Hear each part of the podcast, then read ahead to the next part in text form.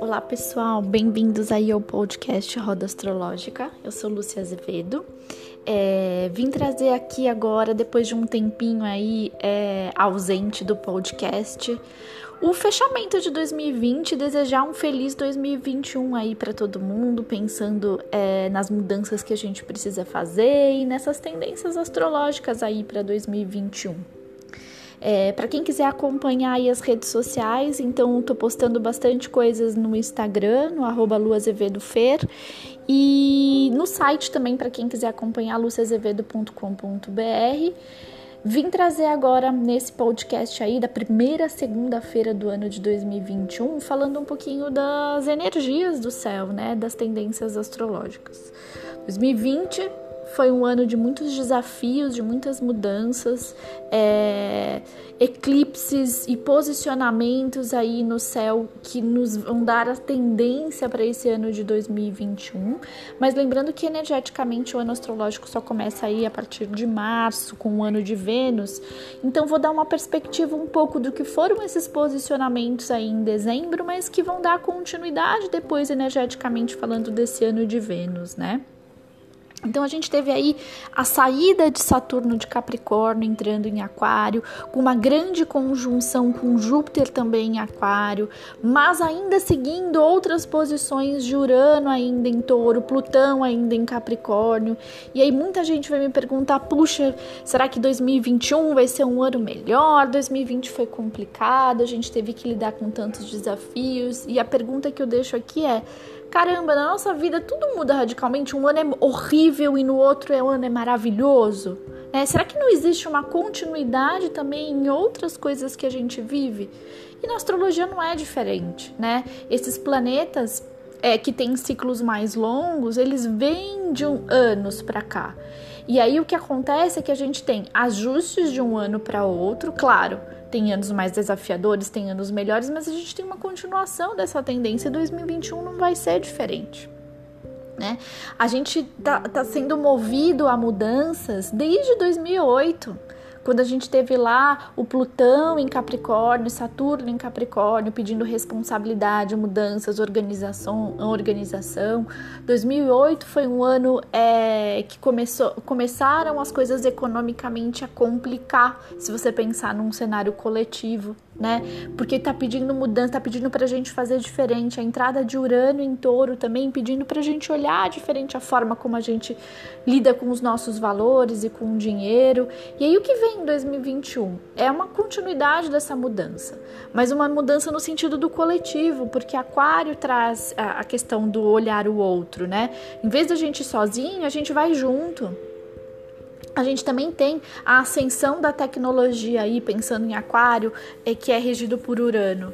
É, então, o que, que eu posso fazer diferente dentro do que eu tenho, do que 2020 me mostrou eu não pude sair, eu não pude me conectar de uma forma presencial, mas como que eu posso fazer essa revolução na minha vida, mantendo o contato, mantendo a amorosidade, mantendo a humanidade, é... só que de uma forma tecnológica. A mesma coisa do ganhar dinheiro. Será que existe apenas uma forma? Né? Como é que eu posso fazer diferente para minha vida?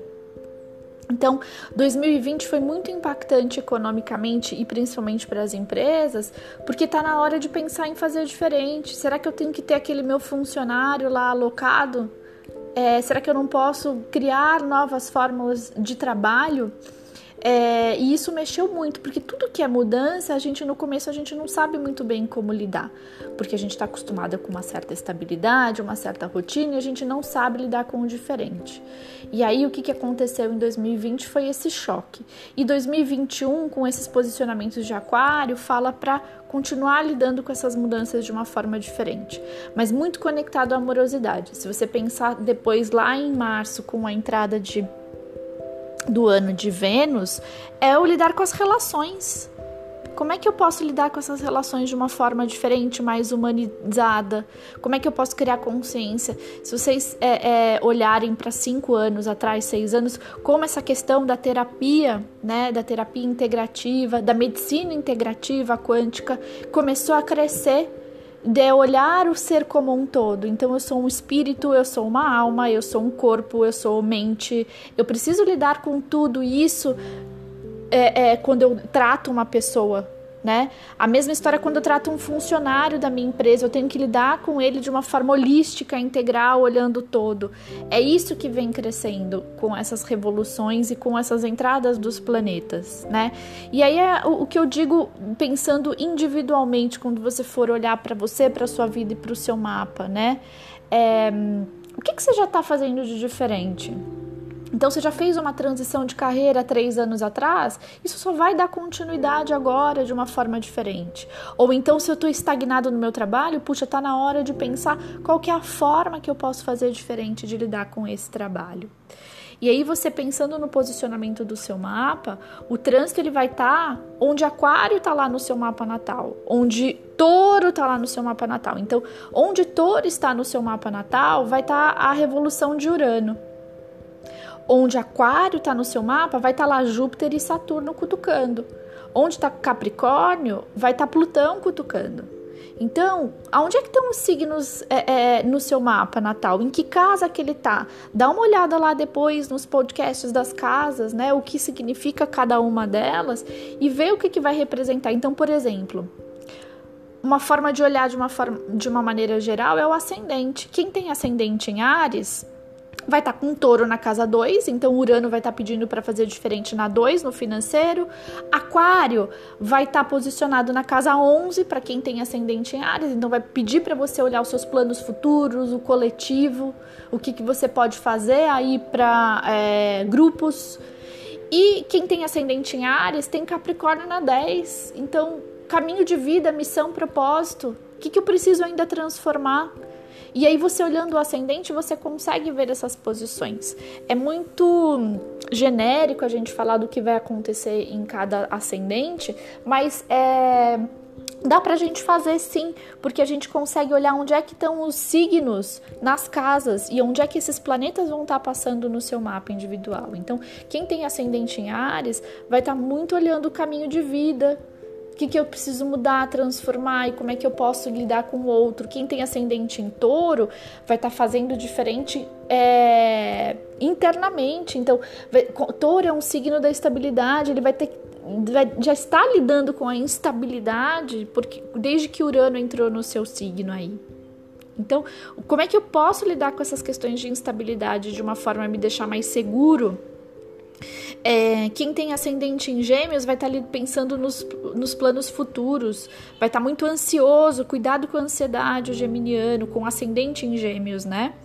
Quem tem ascendente em câncer vai estar tá muito introspectivo, vai estar tá pensando em questões internas, transformações emocionais.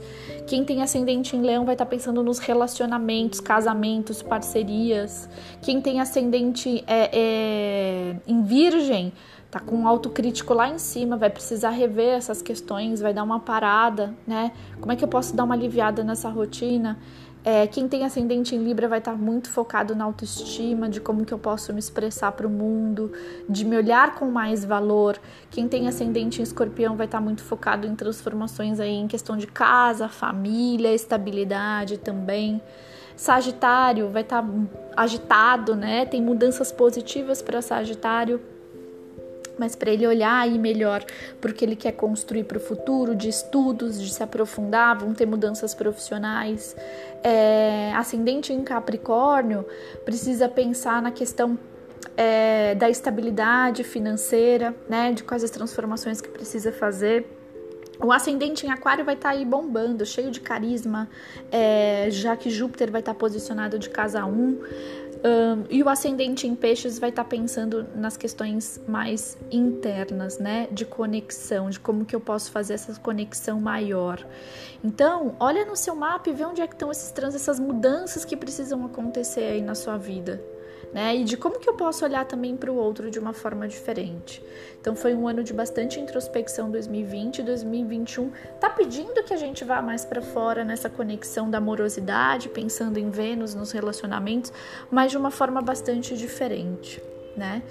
É, e aí contem para mim nos, nos comentários aqui, deixando o seu áudio também no site e no Instagram, o que vocês gostariam de ouvir.